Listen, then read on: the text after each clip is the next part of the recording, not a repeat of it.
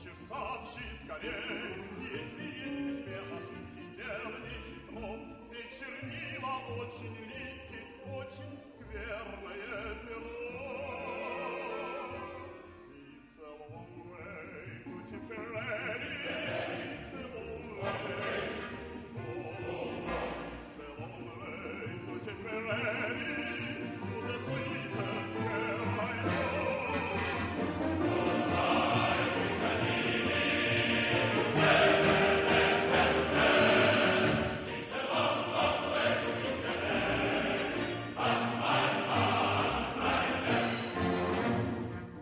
Bueno, y en este tercer Blitzocast, pues eh, ya sabéis que es el formato corto, es el Histocast de los lunes alternativos, pues tenemos eh, hoy que si lo escucháis según lo publicamos lunes, eh, pues estamos en vísperas del acto en el cual pues se va a hacer entrega al, al Senado, al Capitolio de los Estados Unidos, se va a hacer entrega del retrato de Bernardo de Galvez, eh, y bueno, es un hecho tremendo porque es una promesa que había hecho el Congreso y pues desde tiempo inmemorial, pues prácticamente desde el nacimiento de los Estados Unidos.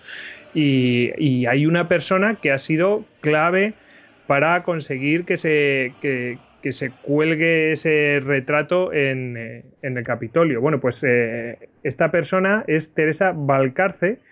y, bueno, pues mm, realmente mm, ha sido una impulsora tremenda de, esto, sin, ser historiadora, lo, vio, vio la ocasión, le, comentaron, oye, ¿qué pasa esto? Y le pareció que tenía que ser así.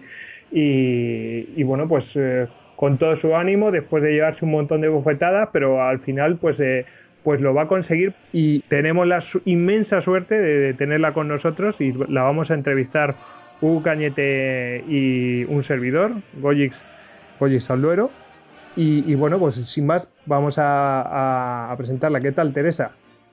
Hola, chicos, ¿qué tal? Muchísimas gracias por la oportunidad de estar aquí. Bueno, eh, ya casi te empezamos a fusilarte a preguntas, así que yo casi le dejo a Hugo que, se lance. Pues Hugo. sí, a mí me, yo he venido siguiendo bastante de cerca todo el proceso y lo, lo primero que se me ha venido a la mente es que hace una gallega casi malagueña en Estados Unidos. O sea, ¿cómo, cómo fue que llegaste a Washington? Pues de casualidad, porque eh, vivía en Málaga, estudié allí turismo y trabajando en el aeropuerto de Málaga, un pasajero vino a pedirme información y bueno, tenía que estar seis horas en el aeropuerto, estuvimos charlando, charlando y al final nos, nos cambiamos las direcciones y estuvimos, tuvimos una relación a distancia, primero cuatro años como amigos, después otros cuatro años como novios, hasta que nos casamos y ya me vine aquí. Directamente cuando me casé me vine a Washington DC y aquí es donde mm, me he, nacido como americana porque me hice ciudadana americana hace como seis, siete años, he tenido mis tres niños aquí y, soy, y me encanta esta ciudad además. Teresa, además, mm, tu trabajo no tiene nada que ver con el Congreso, ni nada, o sea, sí, que mm, tiene que ver con cosas pues medio políticas, pero no tiene nada que ver con, con eh, pues, pues con el funcionamiento del Capitolio, ni del Congreso, ni con el Senado, ni, ni, ni nada de eso. O sea, mm, tu trabajo no, no, no te, no te tendría por qué implicar en todo este tema, ¿no? No, no, en absoluto. Yo trabajo como administrativo en un sindicato de profesores americano que, bueno, eso da para, daría para otro programa. El, concepto del sindicato americano al concepto que tenemos como sindicato español. Pero sí, trabajo en, un sindicato, sí, mi oficina está muy cerca del Congreso y, y bueno, y, pero no tienen absoluto, en absoluto nada que ver con el berenjenal en el que me metí. y, pero bueno, había que hacerlo y lo hice. Y, es por eso que, mm, por alguna razón, o tú particularmente, por eso te llaman Tere Maripancartas, o es una leyenda urbana, eh, ¿eso te molesta? No, no, en absoluto. El, trabajar en un sindicato en americano lo que me permite aquí es participar en muchísimas manifestaciones, pero no solo de educación, sino de derechos humanos, inmigración. Me abre las puertas a si quiero poder participar. y la gente viene a Washington DC de todo el país a ejercer su derecho a la libertad de expresión y a que sus representantes les escuchen. Y te tienen que escuchar y te escuchan, eso sí es, sí es cierto. Y a mí esa capacidad de participación vivida tan de cerca me apasiona, es como masticar la democracia, involucrarte en ella a otro nivel. Em, no me molesta, por supuesto, que me llamen maripancartas, pero ni maripancartas, ni la dama del retrato con el tema del retrato, ni la jefa de las marujas en referencia a esa lista de distribución que tengo de que gestiono de 400 españolas aquí en el Washington, ni perejil, porque estoy metida en todas las partes por pertenecer al Consejo Residente de Españoles, al Centro Español, al Casal Catalán y no soy catalana. Todas las cosas que, que me puedan llamar o no llamar, cuando son con cariño y sin ánimo de ofender, pues eh, encantada, me da igual. Mm. Pues sí, eh, ya que está instalada en Washington, ¿cómo ya conocías realmente quién era Bernardo de Galvez y que había nacido aquí en Macharavia, ya aquí al lado del Rincón de la Victoria, o fue algo que te llegó estando allí? Pues es curioso porque eh, ni en el cole, ni en el instituto, ni en la carrera que la estudié en Málaga, nunca me hablaron de Bernardo de Galvez y fue un día Mm, era novia de, Polly y, paseando en Mobile, en Alabama, me encontré y de verdad que es que era surrealista completamente, paseando me choqué prácticamente con una fuente en la que había en medio un cenachero. Y diciendo, no me lo puedo creer, esto es increíble. Y sí, era un cenachero en una sal, en una plaza preciosa que se llamaba Plaza de España, llena de tulipanes rojos y amarillos, con bancos como los de la Plaza de España de Sevilla, preciosa la plaza y, había una placa en la que se nombraba Bernardo de Galvez. Y ahí fue mi primer contacto con él, pero bueno, fue más el choque de ver tan, de la alegría de encontrarme en un cenachero móvil a la mamá sin esperármelo en pleno Mardi Gras. aclaremos, aclaremos, que el cenachero es, un, símbolo de Málaga, es un hombre vendiendo pescado que lleva colgado de los hombros dos cestos donde lleva el pescado de la bahía.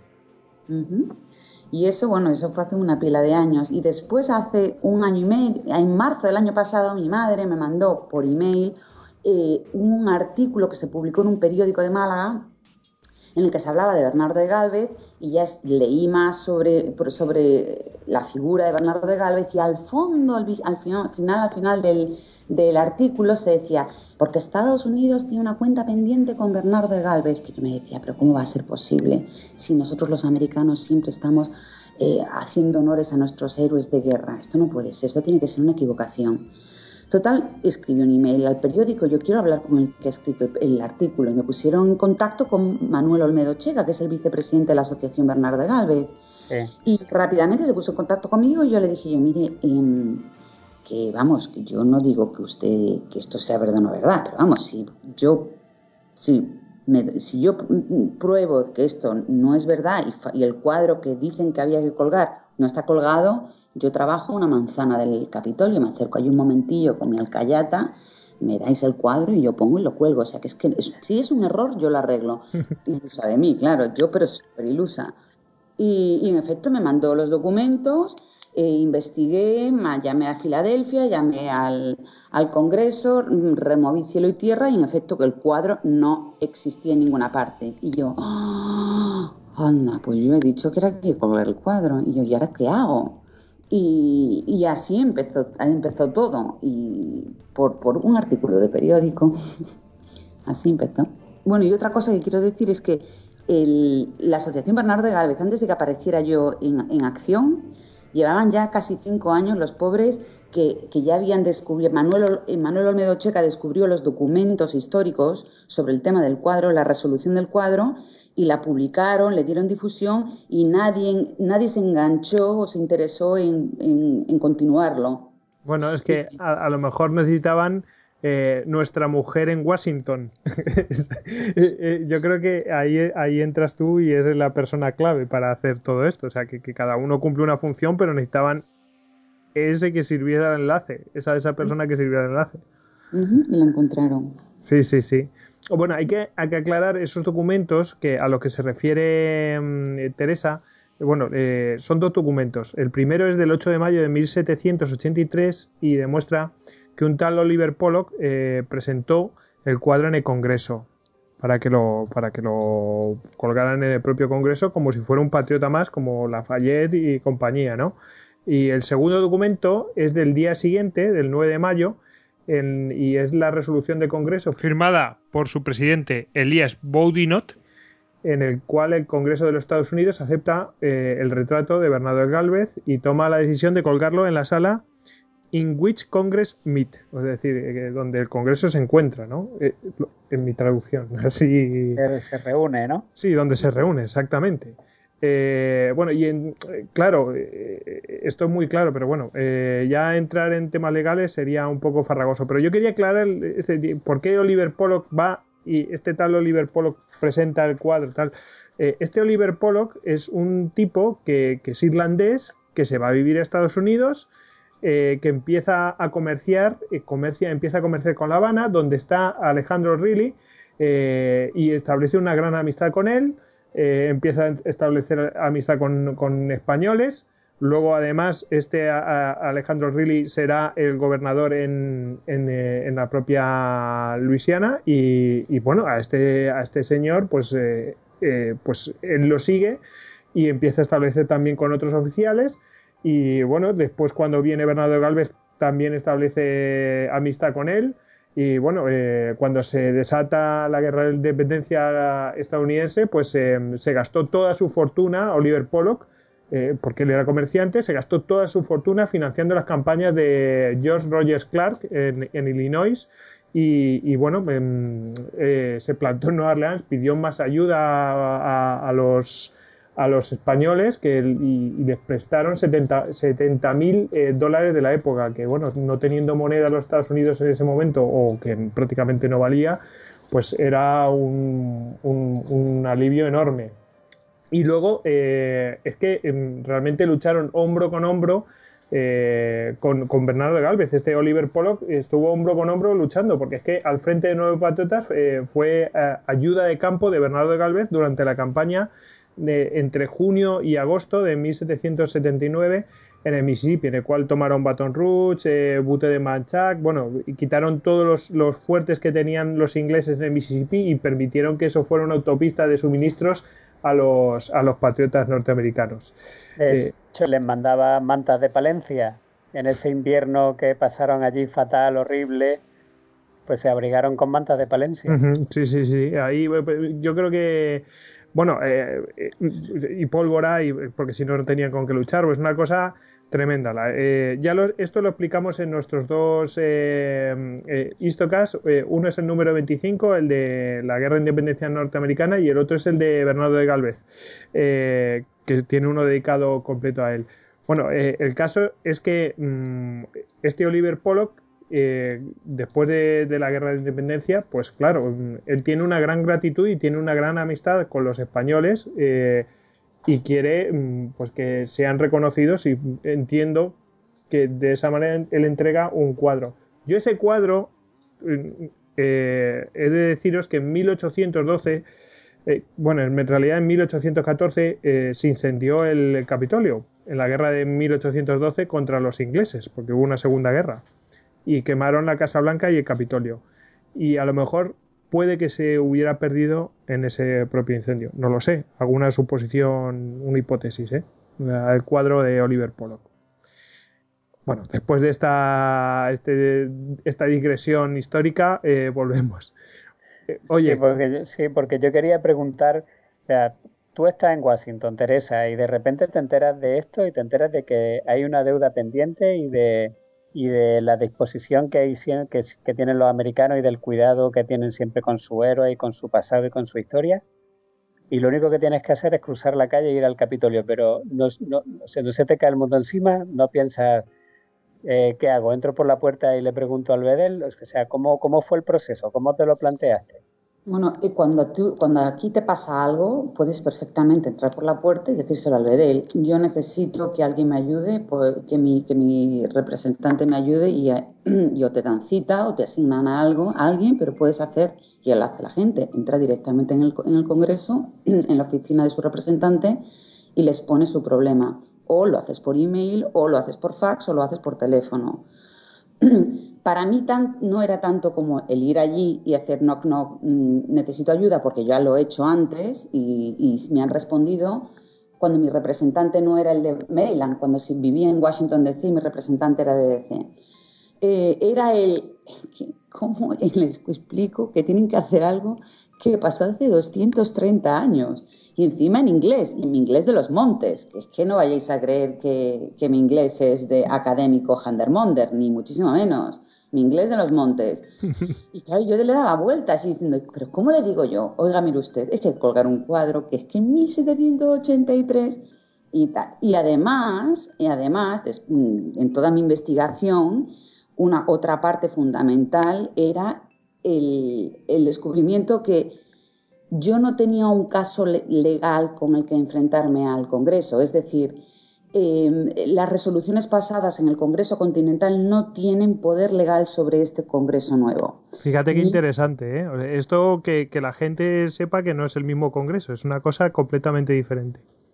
Claro, fue el Congreso con el que, eh, con el que luchaban para conseguir la independencia y una vez que consiguieron la independencia se creó el Congreso como lo conocemos ahora. Y em, entonces mis únicas armas para conseguir que convencer a este Congreso que em, eh, admitan una resolución del Congreso anterior es la, em, eh, ¿cómo se dice? Persuasión. Eso eran mis únicas armas, la persuasión. Claro, ¿y cómo, cómo, cómo lo hago? Pues no, no, yo le daba vueltas y vueltas y vueltas, pero bueno, al final tuve la oportunidad, las casualidades de la vida, de eh, encontrarme con el programa Españoles en el Mundo que vino a Washington DC y, me, y me eligieron para grabarme. Y la casualidad que el día de mi grabación tuvimos que hacer un alto en la grabación porque al hombre que grababan al día siguiente, que era un periodista, hacía, tenía en mi día una cita con un congresista para hacerle una entrevista.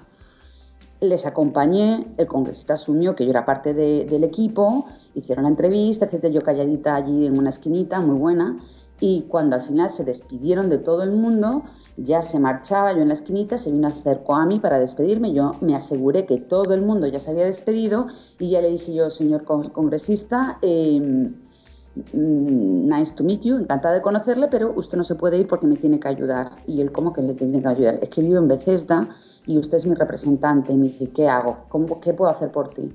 Y digo yo, pues, y ya me empecé a reír. Y es que no se lo va a creer.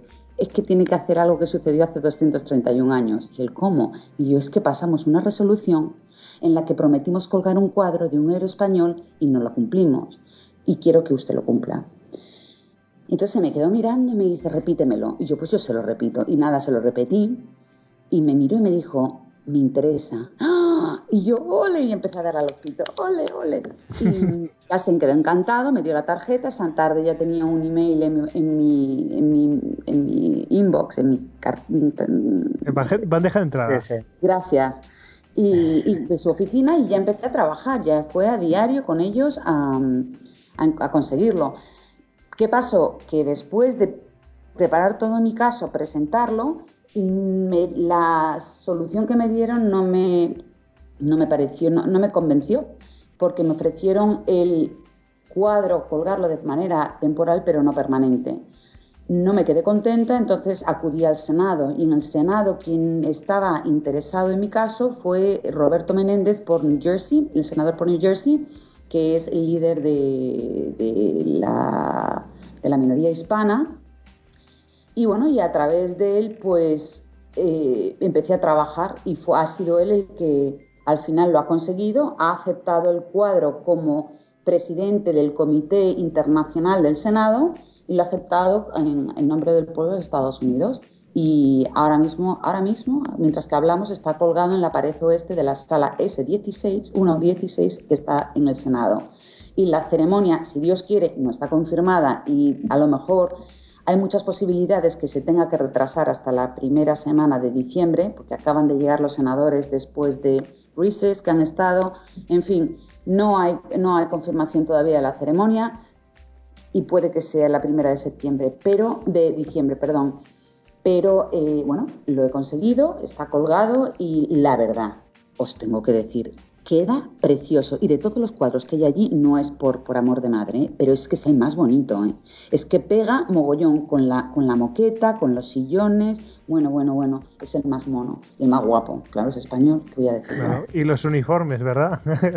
yo, yo, y ese uniforme. Es que Carlos Monserrate, que fue el que lo pintó, ha hecho un trabajo espectacular. Está mal que yo lo diga, pero mm, espectacular, oiga. No, el cuadro es impresionante. Y de hecho, ayer cuando hice el tour, me dijo la mujer, no, la verdad es que queda tan bonito. Y yo, sí, sí, yo no, no quiero ser... Eh, mm, yo entiendo que es difícil por mí ser imparcial, pero es que es precioso, precioso. Ya lo veréis, cuando puedan hacer fotos y se publiquen, ya veréis que es una maravilla. Eh, bueno, hay que decir de cuadro, porque tiene su historia, eh, es, es, una copia que ha hecho Carlos, has dicho Carlos Monserrate. Carlos Monserrate es un pintor malagueño. Es una copia exacta de una colección privada que tiene una pintura de la época, un retrato hecho a Bernardo Galvez. O sea, que, que es, eh, es una copia de pues, prácticamente de una foto que le hicieron a él en su momento, ¿no? Es que, perdón que se interrumpa, es que cuando Bernardo de Galvez, el cuadro, que no sabemos dónde está, el original, pero cuando Bernardo de Galvez volvió a España después de las victorias aquí en, en América, eh, y se presentó ante el rey. El rey, en agradecimiento por sus victorias, pidió a su pintor de la corte, que en su momento era Maella, que le hiciera un retrato y se lo regaló. Entonces, es muy significativo este regalo, y ese retrato es el que hoy pertenece a una colección privada y está en Málaga. Entonces, es muy significativo que sea ese cuadro el que el que se presentara en, el, que, el que diéramos para el Senado. Es el que está, la copia exacta del cuadro de Maella. Eh, bueno, de hecho he leído que hay un retrato, porque claro, no se sabe dónde está el de Oliver Pollock, y es que eh, saben los, de la Asociación de Bernardo de Galvez que hay un retrato en Estados Unidos que lo compró en 1940 un comprador privado y no, y no han conseguido dónde está. O sea, algún día aparecerá y, bueno, y se sabrá de cuál es su origen y si se trata el de Pollock o no. O vete a saber. Pero vamos, esto ya es off, eh, no, off topic totalmente. Em, ¿Qué te iba a decir? ¿Cuál fue el momento más crítico de, todo este proceso? Hmm, hmm. Yo creo que el momento más... O si hubo varios, vamos. Bueno, pero yo, si tengo que elegir uno, me quedo con, con la reunión del 16 de enero, que fue tres días después que tuve el, honor de, hablar con nuestro primer ministro, Mariano Rajoy, en el que me, dio su opinión, me dio su apoyo y me dijo muy claramente, Teresa, esta batalla hay que ganarla. Y yo le puedo decir que él la ha ganado. Pero fue el 16 de enero, después de esos tres días de hablar con Mariano Rajoy, tuve una reunión en el Senado para preparar mi caso y, en esa reunión me dijeron que necesitaba recabar cartas, bueno, que era que, lo ideal para presentar el caso era presentarlo con cartas de organizaciones que representaran hasta 300.000 personas. Esa era la recomendación. Y, yo decía, bueno, ¿cuántas semanas tengo? ¿Cuántos meses? Y me dijo, mm, las necesitamos presentar mañana a las 12 del mediodía. Y eran las 6 de la tarde, las 6 de la tarde. Y yo tenía que presentar esas cartas a las 12 del mediodía al día siguiente. Las 6 de la tarde, que no son las de España. No, no, no, eran las 6 de la tarde aquí, eran las 12 de la noche en Estados en España y yo tenía que presentarla a las 12 del mediodía ahora aquí, que serían las 6 de la tarde en España. Claro, yo las 12, O sea, las 12 de la noche en España, las 6 de la tarde en Washington, y, pero claro, las, eh, pero en Estados Unidos las 6 de la tarde es tardísimo. Claro, claro, claro. Es que para mí se me quedaban en prácticamente tenía pues 4 o 5 horas, más las 4 o 5 horas de las que en España yo estaría durmiendo y ellos estuvieran trabajando. Vamos, yo salí de allí destrozada diciendo aquí se acabó, yo esto se acabó, es imposible que esto lo consigamos. ¿Te puedo hacer una pregunta así un poco capciosa? Dime. Eh, ¿Tú crees que fue una forma de a ver si desiste? No. no. Es que ni me lo planteo. Vamos, no, una cosa sí que no me ha dado tiempo en todo este proceso. Estas preguntas capciosas es que no tengo tiempo para hacerlas. Es, esto es lo que hay que hacer, esto es lo que traes, pues para adelante. Y es que no, no me da tiempo a, a, preguntarme el por qué lo hacen. Es lo que hay que hacer y para adelante. Y no creo, ¿eh? No creo, porque con la persona con la que trabajé, que se llama Mónica Barrera, es una mujer impresionante, una pedazo de profesional y, la verdad hemos trabajado como un gran equipo durante todo este tiempo y, con... No, no, no en absoluto, en absoluto. Lo que pasa que, bueno, es lo que pedía, era la mejor recomendación para, para, para conseguirlo. Claro, pero yo decía, es que es imposible, imposible. Claro, yo salí ahí, llamé a Manolo, a Málaga, Manolo, es que no te lo vas a creer, es que necesitamos esto, y Manolo también, que es como yo, a muerte, Tere, si hay que morir, se muere con las botas puestas, pues venga, a muerte. Él se empezó, empezó a hacer llamadas en cuanto se levantó, empezó a hacer llamadas, a remover cielo y tierra, efecto dominó. Yo por mi tiempo, por mi, en mi tiempo aquí hice las llamadas que podía, a, sobre todo la costa oeste, que tenía horas de, ventaja. Y, bueno, fue, fue, un trabajo titánico, eh, mucha fe, por supuesto, y, a las 12 del mediodía del día siguiente presenté en el Senado 31, 31 cartas de organizaciones representando a 4 millones y medio de personas. ¿Recuerda cuántas se necesitaban? ¿Cuántas 300.000. 300.000. Y 4 millones, un espaldarazo increíble, o sea, eso impresionante, fue... Impresionante, Ahí, ahí, ahí, hasta, ahí, ahí hasta para hacer una película, ¿eh? Fue impresionante, la verdad que fue increíble y fue uno, es verdaderamente mirar la cúpula del Capitolio, ver lo que ofreces, ver lo que has pasado y sentirte en sentirte la mujer más grande en el del mundo, la verdad. Porque no solamente era sentirme yo, es que no era yo, es que son cuatro millones y medio de personas detrás de mí, de una hormiguita como yo. Es decir, aquí estamos para apoyarte. La sensación de, eh, eh, es que me faltan palabras, la verdad, que no, no, sé cómo expresarlo, pero fue así, fue el momento más crítico y, grandísimo, grandísimo. Fíjate, Hugo, has comentado que es para dar para una película. Yo, eh, fuera de micrófonos, hablábamos, le decía a Tere, es que tu vida da para una para un libro, para una memoria es algo. Es que es alucinante, yo desde luego es que es alucinante. Es el poder de la gente. Yo he llegado a la conclusión después de este año y medio que es el poder de la gente. No el poder de los importantes, no el poder de los grandes, sino de la gente. Es la gente. Es la gente la que me ha estado inyectando energía, ánimos, reconocimiento, eh, apoyo. La gente, de verdad. ¿eh? ¿Quién, ¿Quién te ha ayudado desde España, Teresa? Bueno, desde España, por supuesto, la Asociación Bernardo de Galvez eh, que es impresionante que una asociación tan pequeñita eh, haga tantísimas cosas. Son 90 socios, pagan 40 euros al año y estiran el dinero como chicle y hacen una labor impresionante, impresionante. Anima a todo el mundo a hacerse miembro de la Asociación Bernardo de Galvez porque desde luego los resultados están ahí. Son gente comprometidísima con la historia y con nuestro país y con esta, con esta figura histórica y en particular dentro de la asociación, por supuesto, su vicepresidente, Manuel, Manuel Olmedo Checa, Manolo, que fue el que descubrió los documentos históricos y ha sido mi amigo y mi guía durante este año y medio.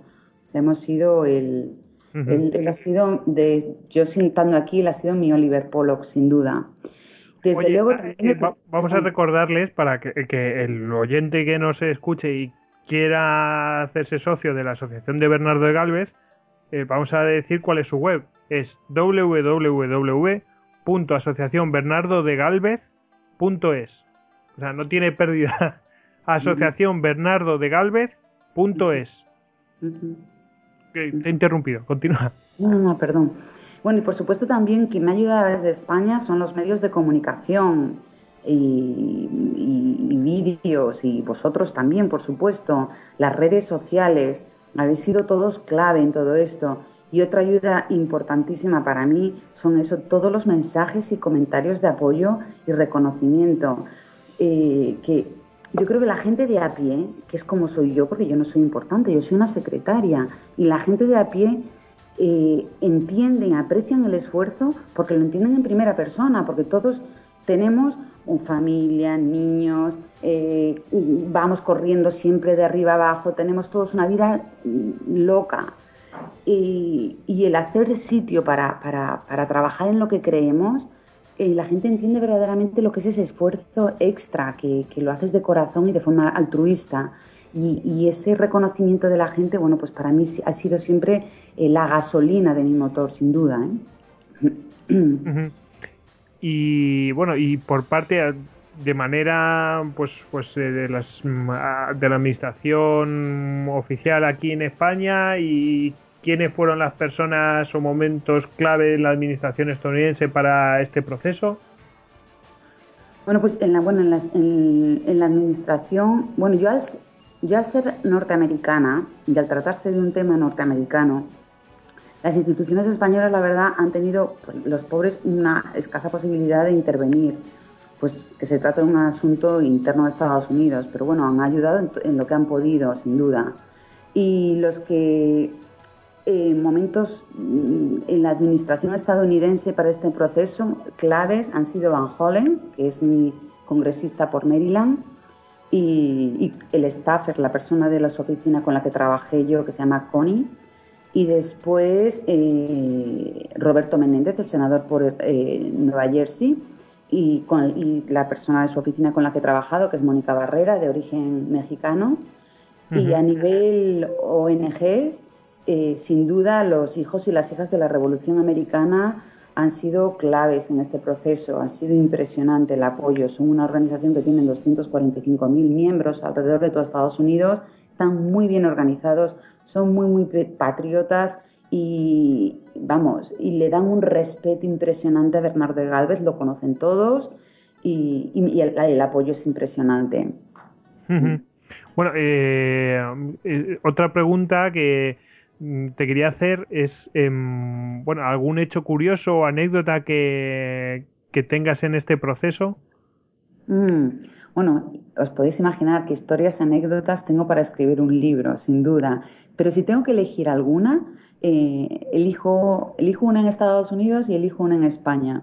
La de Estados Unidos es cuando llamé, cuando le dije a Manolo que yo iba a buscar, si, no encontraba el cuadro, lo colgaba, yo tenía que ponerme a buscar el cuadro y llamé un montón de sitios y, y, cuando me tocó llamar al Congreso de, de, aquí en Washington dije yo, bueno, ¿y dónde llamo? Y me topé con la Oficina Histórica del Senado, que es una oficina en la que se trabaja, son historiadores y trabajan solo y exclusivamente para los senadores del Congreso de Estados Unidos. Pero, y no para, para civiles, o sea, no para los ciudadanos. Pero claro, yo tenía que llamar para preguntar si existía el cuadro allí o no. Bueno, yo sabía que tenía muy poquísimas posibilidades de que me atendieran. Pero bueno, mm, como no lo tenía de entrada, como desde un principio yo he tenido aquí el no para todo, pues dije, pues llamo. Nada, llamé, muy amables, me, dijeron que en efecto, que ellos trabajaban para senadores, pero que le pasara la información, que si ellos podían hacer algo, bueno, pues que me echaban un, cable, porque cuando se le conté la historia, la verdad es que se quedaron sorprendidos e interesados. Les mandé la información, yo creía, claro, yo todo por email, yo esperaba un, un mensajito a las menos de las semanas, antes de llegar una semana, recibo en casa un sobre estos amarillos enorme que pone Senado de los Estados Unidos de América. Y yo, ¡Oh! me han escrito un sobre en casa del Senado. Yo estoy emocionada. Lo abro y una carta muy amable diciendo que la han investigado, que han encontrado documentos que me pueden ayudar al caso y que él, eh, bueno, documentos adicionales que me pueden ayudar en mi, en mi trabajo, pero que el cuadro no está en ninguna parte. Yo, pues qué encanto, tal y cual. Y me ayudaron muchísimo, porque ya entonces de ahí fue cuando empecé a decir, bueno, pues hay que hacer algo. A los dos, tres meses me encontré con una... Necesitaba ayuda transcribiendo una carta del 1700 que estaba escrita en inglés. Y es que no tenía nadie que acudir. Y yo decía, tengo que llamar a la oficina esta gente otra vez. Y yo, no, vamos, es que ni de broma me van a atender otra vez, porque es que ya fueron mega amables. Y dieron como aquí se llama la extra mile para ayudarme. Es que ni de broma, pero bueno, como tengo el no, yo llamo. Y nada, ring, ring, ring, llamo. yo, mm, hello, ah, me llamo Tere Valcarce, no sé si se acordarán de mí, pero... Y me dice el señor, ah, sí, sí, yo sé quién, usted, quién es usted, usted es la señora del retrato, ¿no? Y yo, sí, gracias por reconocerme. Y dice, sí, sí, ¿cómo te podemos ayudar? Dinos, dinos, lo que sea. Y nada, le di la carta rápidamente en menos de un día y además coincidió que, que, estaban, era un, drama que estaban pasando en el Congreso, pero me ayudaron rápidamente y, sobre, y el email cuando necesites ayuda, no dudes en llamarlo, que aquí estamos para ti. Y yo, ay, por Dios, fue de esos momentos que dices, ¿sabes? Que te dan ganas, yo es que soy muy, muy, muy de moco flojo, pero que quería llorar, decía, qué canto la gente, me encanta, me encanta. Y así, y eso, esa, esa, esa anécdota divina es la con la que me quedo en Estados Unidos.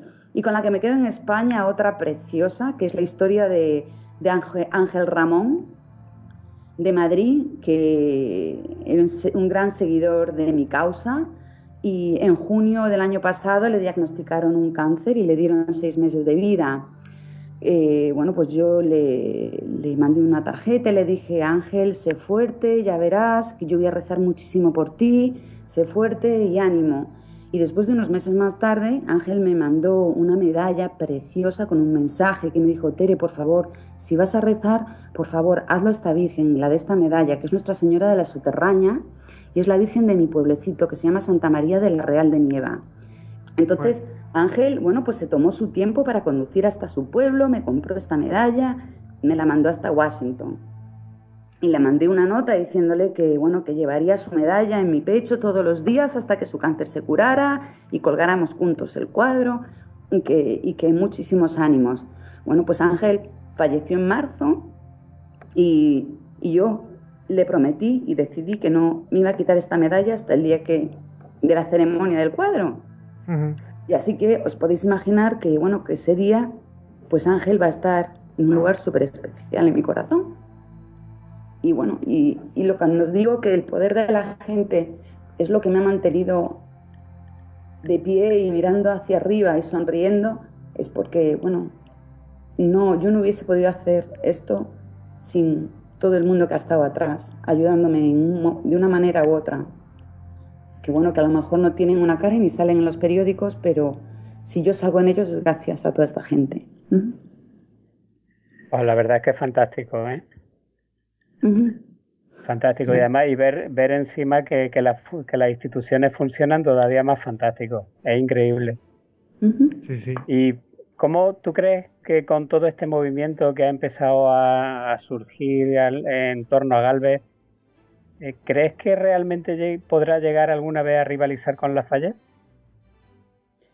Bueno, pues eso está en nuestras manos. Eh, yo, yo creo que, por supuesto, tiene que ser reconocido como Lafayette. hay que tener presente que la participación de España en la independencia norteamericana ha quedado eclipsado por Francia, que, bueno, pues, que se ha llevado siempre la exclusiva y el mérito. Por fortuna, los historiadores contemporáneos han sacado a la luz la, importancia, la importantísima ayuda de no, prestada por, por España y las decisivas victorias de Bernardo de Galvez. Pero a ello hay que unir que algo igual de trascendental y también que, y que también estaba olvidado, que sin la ayuda de España, liderada por Galvez, siguiendo instrucciones de Madrid, no hubiera podido alcanzarse la victoria. Eso, eso, eso es indudable. Si se queda tan reconocido como Lafayette, pues está en nuestras manos, la verdad. Por ejemplo, esto también tengo que decirlo, la, Embajada Española tiene un plan Galvez en la que se incluyen intentar que, el, que, que Galvez esté en los libros y la, contribución española esté en los libros de historia. Eh, apoyo al, congresista Jeff Miller que ha introducido una resolución para nombrar mm, Bernardo de Galvez ciudadano honorífico. Ojo que esto, de eh, esto es una cosa muy interesante. Hay muy pocos ciudadanos honoríficos ¿eh? en, Estados Unidos. que, creo que están Lafayette, eh, no sé si está Teresa de Calcuta y, dos más, pero vamos. Y Churchill, creo. Y Churchill, o sea. Son, son cuatro, sí. Sí, sí, o sea, estamos hablando de los elegidos entre los elegidos. Sí, sí, sí, sí. No, no, es, es, sería algo importantísimo, importantísimo. Pero yo, por supuesto, por mi lado, yo puedo decir que yo por mi lado he puesto mi, mi grano de arena. Ahora eh, sí es verdad que, deberían de coger el testigo eh, instituciones y, bueno y seguir con esto para adelante. Que desde luego las intenciones las hay y yo creo que ha habido mm, es un impulso grande. Ha recibido Bernardo de Galvez una importante mm, atención mediática y yo creo que es el momento aprovechar ese impulso y, y sacarlo para adelante. Y tenemos que aprender a vendernos los españoles como se venden los franceses. Y somos nosotros nuestros mejores, cada uno de nosotros somos nuestros mejores embajadores y nuestras mejores relaciones públicas. Nos tenemos que vender y, y, y tomar la responsabilidad de ello. Dime. No, que digo que además es que tenemos la materia prima, que tampoco sería cuestión de vender humo, es que realmente tenemos cosas eh, importantísimas que vender. Sin duda, sin duda. Poca, poca gente sabe que las tropas francesas que actuaron en, en Yorktown estaban pagadas por los españoles, porque no. no, no, por, los ciudadanos de La Habana, ¿no? Más concretamente. Efectivamente, de La Habana y de, y de otros puertos, ¿eh? O sea, del Caribe. Es decir, que que es que eso, eso es una cosa completamente desconocida y yo estoy seguro que los, los, propios cubanos, si lo supieran realmente, lo llevarían muy a gala. Sí, pero vamos, que toda esa información es impresionante, pero aquí, en, sobre todo en, en el sur, la gente lo conoce, lo aprecia y, lo reconoce, la verdad. Lo reconoce y, y, y, sabe, sabe del tema y, asumen que, que, bueno, que fue a través del Mississippi como llegaron las, los, todos los cargamentos hasta el norte para las, las, las tropas y así se pudieron ganar. Bueno, creo que tenemos un rumor por ahí, eh, Teresa, eh, sobre Bernardo de Galvez y la cinematografía. ¿Qué nos puedes contar? Bueno, que una vez más la Asociación Bernardo de Galvez, que hace un trabajo impresionante y mueve mm, cielo y tierra, eh, creo que está trabajando fuerte para intentar que Antonio Banderas se interese por, por, este tema, por esta figura histórica y que a ver si podría sacar una película o algo interesante, porque desde luego material hay. Y, son rumores, pero creo que puede haber un interés por ahí. Pero claro, los oyentes. Si hay algún familiar de Antonio Banderas escuchándonos, por favor, por favor, animarlo, animarlo para que para que sí, que se anime, porque Bernardo de Galvez y su esposa y su vida dan para una película en plan Capitán Esparro, en plan maravilloso. Y, sin duda sería un pistoletazo impresionante para España, para nuestra historia, y eso sí, a través de la gran pantalla, eso sí llegaría a, bueno, pues a toda la opinión pública y nos pondría nuestro, nuestra, nuestra pieza dentro de la historia de la independencia americana. Y yo creo que ahí sí que sería un empujón, un pedazo de empujón para ponernos a la altura de Lafayette, a nivel, una vez más, a nivel de gente, que, somos al fin y al cabo los que movilizamos el, mundo.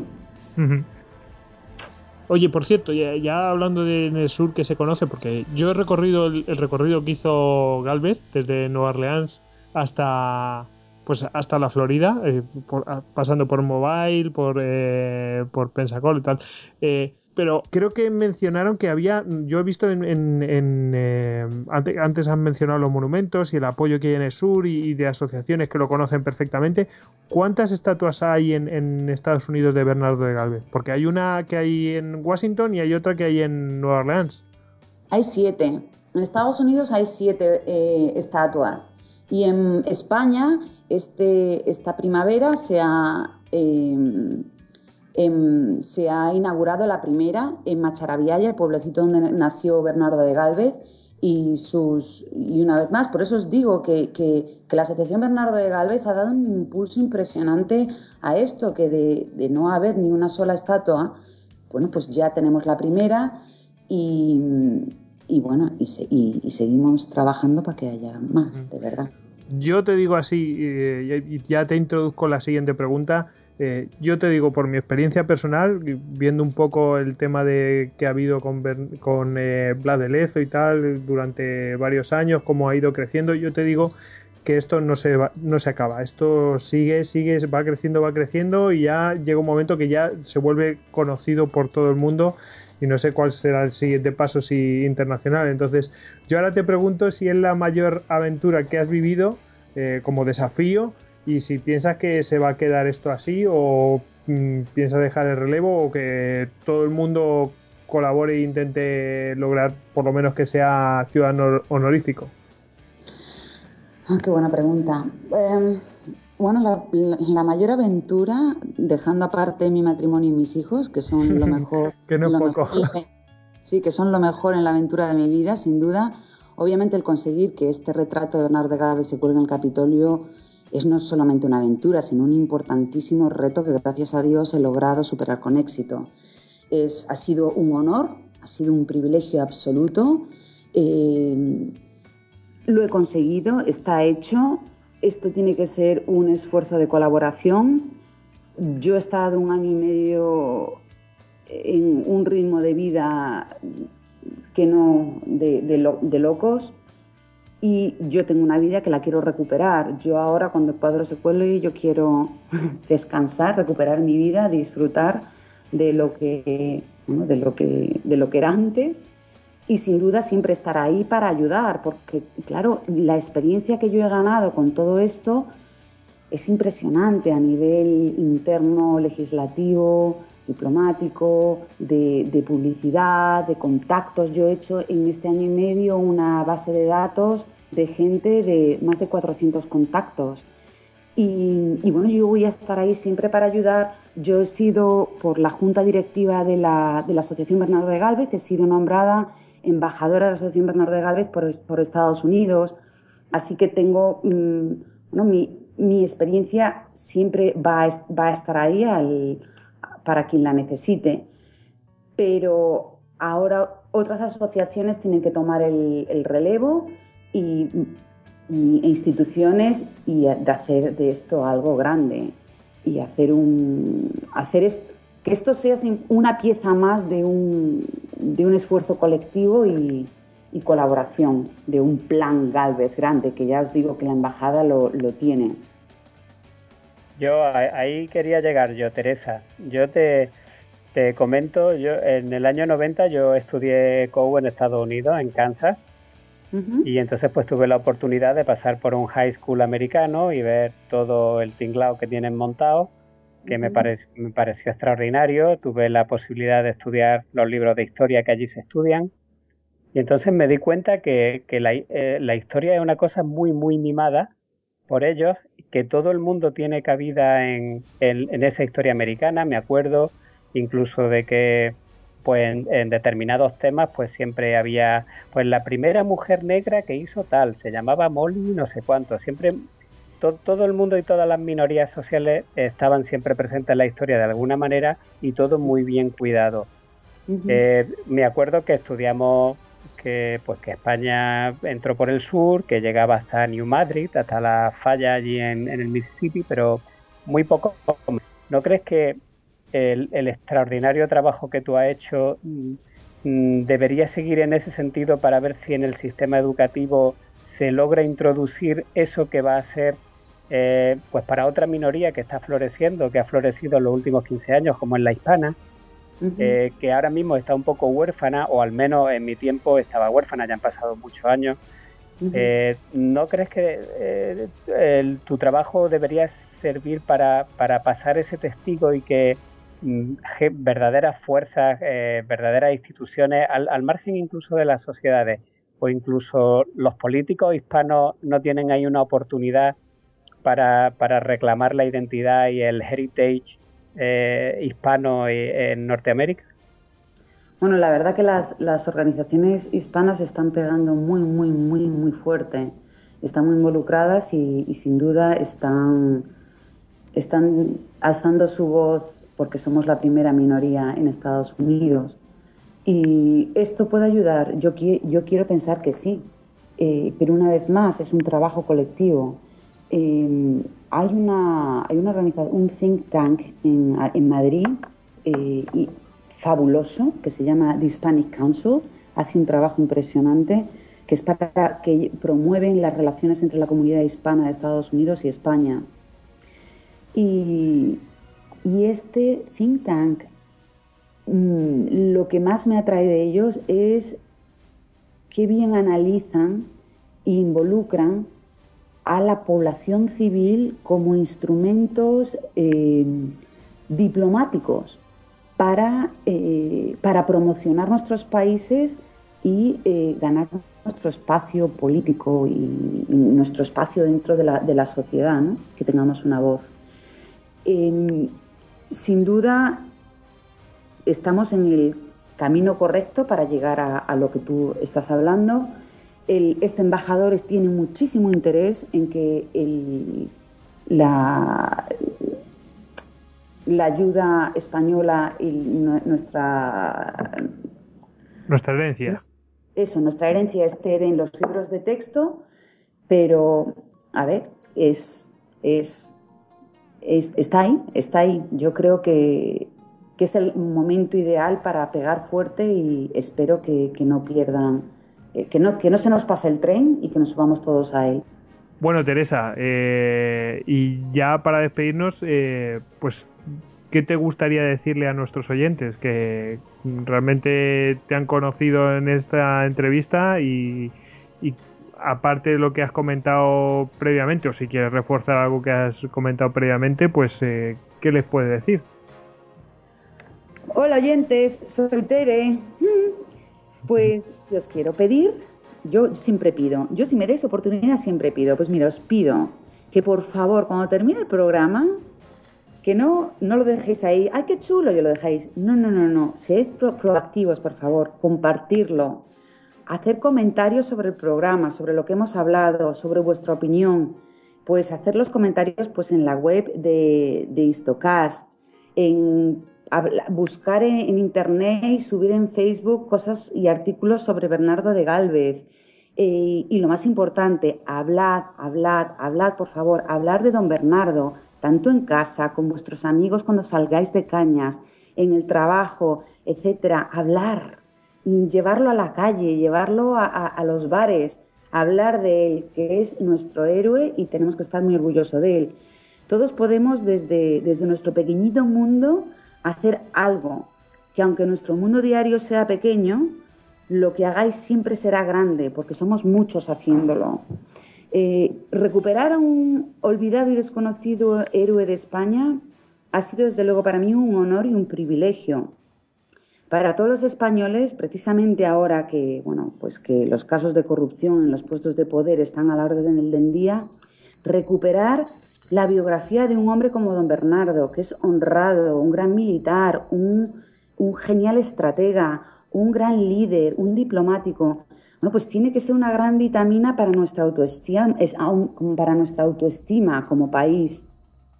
Pues Norteamérica es hoy la mayor potencia mundial, España lo fue cuando Estados Unidos luchaba por su independencia y en ello estuvo la razón del triunfo norteamericano. Oyentes, estáis todavía ahí, no os vayáis, que todavía tengo más cosas que pedir. Os pido que por favor que habléis con vuestros líderes. Si alguna vez se os da la oportunidad, no os quedéis callados nunca. Expresadles lo que pensáis de forma constructiva, exigirles lo que esperáis de ellos. Y claro, y mis oyentes, pues vosotros oyentes me diréis, Jotere, sí, lo que tú digas, pero claro, como Estados Unidos hay listas abiertas, ja, ja, ja, ja. Sí, es verdad, hay listas abiertas y eso es clave. Pero el que los tenga Estados Unidos no significa que no lo pueda haber en España. Y una vez más, en vosotros está el poder. Y recomiendo de corazón que leáis el informe que ha sacado una organización esta, la que os hablaba antes, que se llama el Hispanic Council, que mm, ha sacado un informe impresionante que dice la, habla de las cuatro verdades del Evangelio muy bien dichas y, en la que habla del papel crucial que somos nosotros, que somos la población civil, que somos el arma diplomática para promocionar a España que lo necesita tanto ahora mismo. Y por supuesto, no me quiero ir sin una vez más animaros, de verdad, animaros a, haceros miembros que, bueno, que la verdad que yo entiendo que todo es mucho dinero ahora mismo en España, pero son 40 euros al, al año y, y la Asociación Bernardo de Galvez está haciendo un trabajo grandísimo y necesita fondos con gente maravillosa como todos vosotros, que si hasta aquí habéis llegado y todavía me estáis escuchando, sois la bomba. Bueno, nosotros te tenemos que decir que eh, la prueba de lo que tú dices eres tú misma, que has una sola persona ha removido cielo y tierra apoyado por muchas otras solas personas eh, y con su buena voluntad, esos bibliotecarios que estaban allí eh, eh, apoyándote y súper con, ese interés curioso de esta, esta señorita, señora que está haciendo esto, pues esas cosas son las que suman y bueno, la prueba también la tenemos aquí con todos los oyentes de y este grupo de amigos que nos juntamos para grabar estas cosas que, bueno, pues eh, intentar difundir la historia, intentar sacar eh, del olvido a, tantos eh, héroes olvidados. Bueno, sin más te queremos dar las gracias y, decirte que eres todo un ejemplo para todos los españoles y yo creo que para cualquier persona ciudadano del mundo creo que eres eh, una persona extraordinaria y lo que has hecho es eh, realmente extraordinario y nadie te lo va a poder quitar ya. muchísimas gracias. Absolutamente. Y muchísimas gracias por la oportunidad de, participar en, vuestro, vuestro programa, que sois la bomba. La verdad, muchísimas gracias. Es un honor y, sois vosotros los que también me, podéis promocionar mi causa y, os lo agradezco muchísimo y de corazón. Bueno, Teresa, mm, te vamos a despedir y te nombramos ah, eh, ya desde ahora en nuestro enlace en Washington, en la capital eh, de la potencia mundial. Lo que, lo que me digáis, aquí estoy para servir, lo que me pidáis. Bueno, eh, y para despedirte, pues te vamos a despedir con algo que realmente pues, es muy apropiado para tu persona. Te despedimos con, con esta canción.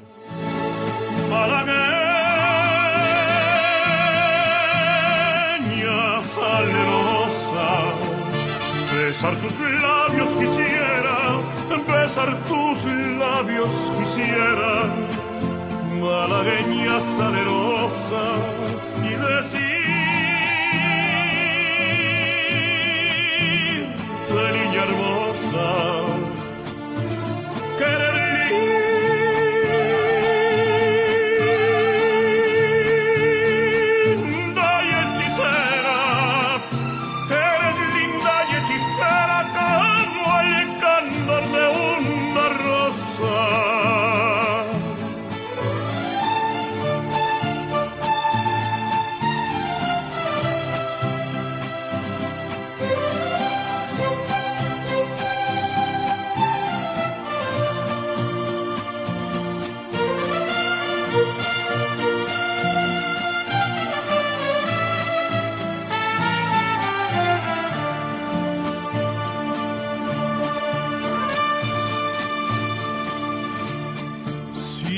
pobre me desprecias, yo te concedo razón, yo te concedo razón, si por pobre me desprecias. Yo no te ofrezco riquezas, te ofrezco mi corazón, te ofrezco mi corazón a cambio de mi pobreza malagueña salerosa, besar tus labios quisiera, besar tus labios quisiera, malagueña salerosa, y decirte niña hermosa.